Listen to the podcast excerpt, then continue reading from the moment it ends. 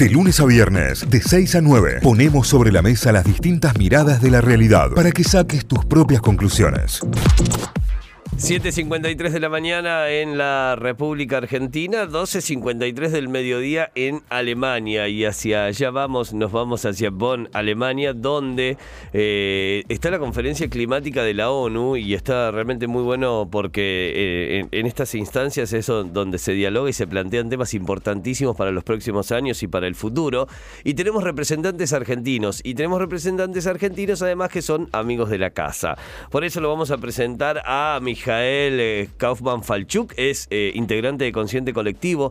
Hemos hablado con él en distintas instancias, que en este momento está en Alemania, que fueron eh, junto con una compañera también de Consciente Colectivo a lo que es la conferencia climática de la ONU, con distintas demandas también y llevando demandas de gran parte de la población. Mijael, bienvenido a Notify, Cayo, Tita y Santi de este lado. ¿Cómo estás? Buen día. Cayotita, Santi, ¿cómo están? Muy buenos días para acá. Como vos decías, muy buenos mediodías. Como siempre, un placer hablar con ustedes. Y primero que nada, me tomo el atrevimiento eh, de agradecerles, porque siempre están ahí al pie del cañón, como quien dice, con, con toda la agenda socioambiental, climática se valora, se agradece y creo que nunca está de más decirlo y reconocerlo. Bueno, gracias, gracias, obviamente, pero, pero siempre para, para lo que necesiten y más, eh, para temas importantes como estos, ¿no? Y, donde la juventud está debatiendo, donde los jóvenes son los que en este momento están portando la voz en Alemania. ¿Qué, qué está ocurriendo? Contanos qué está pasando en esta conferencia climática de la ONU y cuál es la idea de consciente colectivo dentro.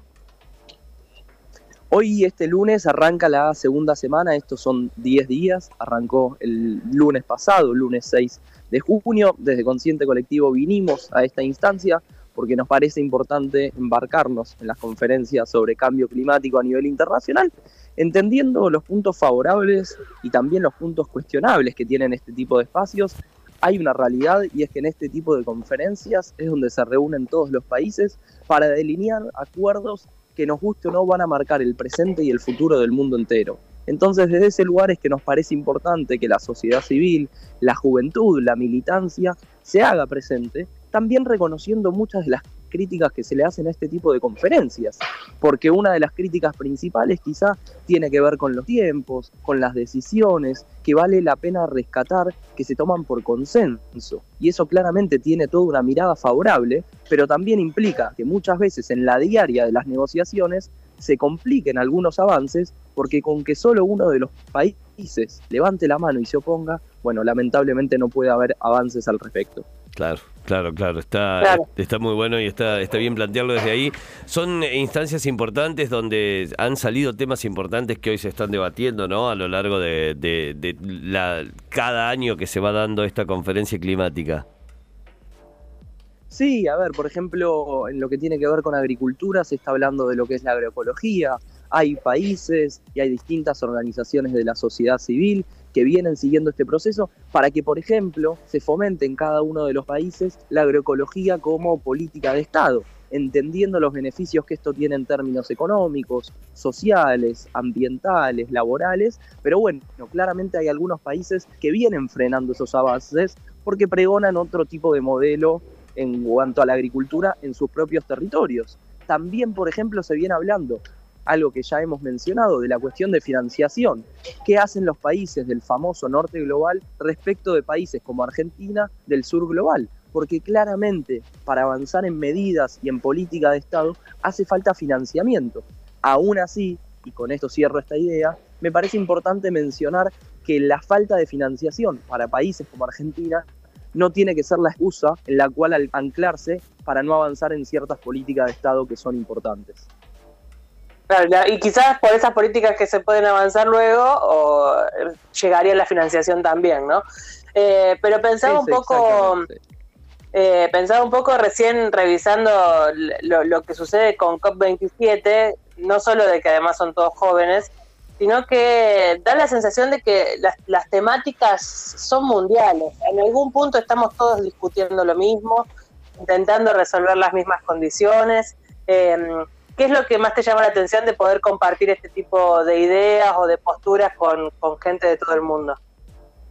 Debo admitirte que mientras te escuchaba, se me puso la piel de gallina, pero sobre todo pensando un poco en, en algunas conclusiones de estos días, viendo los paralelismos, pero también las diferencias que hay entre distintos países del sur global, el hablar e intercambiar con jóvenes, no solo de Latinoamérica, sino también de otros continentes, entender muchas de las similitudes que tenemos, desde, por ejemplo, la dificultad para venir a este tipo de espacios. Y eso es importante decirlo, porque claramente viniendo desde nuestros países se nos hace muy difícil.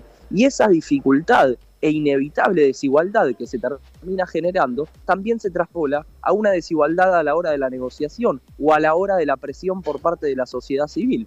Porque más allá de la buena voluntad o buena fe que pueda tener una gran parte de la sociedad civil de Norteamérica y de Europa, tienen otro contexto social, tienen otro contexto económico, político, y no lo entienden salvo que lo vivan. Y claramente la realidad de nuestro propio país es una realidad que es importante manifestarla y ponerla sobre la mesa porque Latinoamérica tiene un contexto similar. Y ahí uno de nuestros reclamos y una de nuestras conclusiones en estos días es qué importante sería a mediano y largo plazo que Latinoamérica en algunos temas se mueva en bloque, tire para el mismo lado, hablando mal y pronto. Y no se ve eso, se ve muchísima fragmentación y eso también es un problema. Claro, me imagino. Bueno, si estás en línea, eh, si estás eh, entrando recién a la radio, si estás prendiendo, si recién te conectás, estamos charlando con Mijael Kaufman Falchuk, es de Consciente Colectivo, está en representación de Consciente y en representación del país en eh, la conferencia climática de la ONU, la SB56, que es como la antesala también de la, de la COP27. Eh, Mijael, ¿qué, ¿cuáles son las demandas o cuáles son las ideas, las propuestas que se lleva desde Consciente Colectivo y que se lleva desde la ciudadanía? En primer lugar, la, sinceridad y honestidad intelectual de venir a aprender.